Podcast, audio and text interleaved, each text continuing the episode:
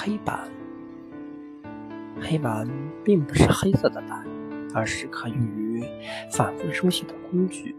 最早的黑板出现于中世纪，人们把石灰和水混合在一起，做成白色的黑板，然后用木炭笔在上面写。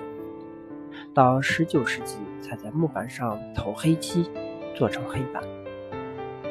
水墨玻璃发明以前，人们在木板、水泥表面投黑漆，用来写字。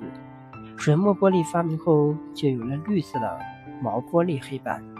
小教室里只有一块黑板，大教室的黑板一般是用四块玻璃拼成的，上下还可以移动，十分的方便。黑板反光是怎么回事呢？正常情况下。黑板的表面很粗糙，反射到小朋友眼中的光很柔和。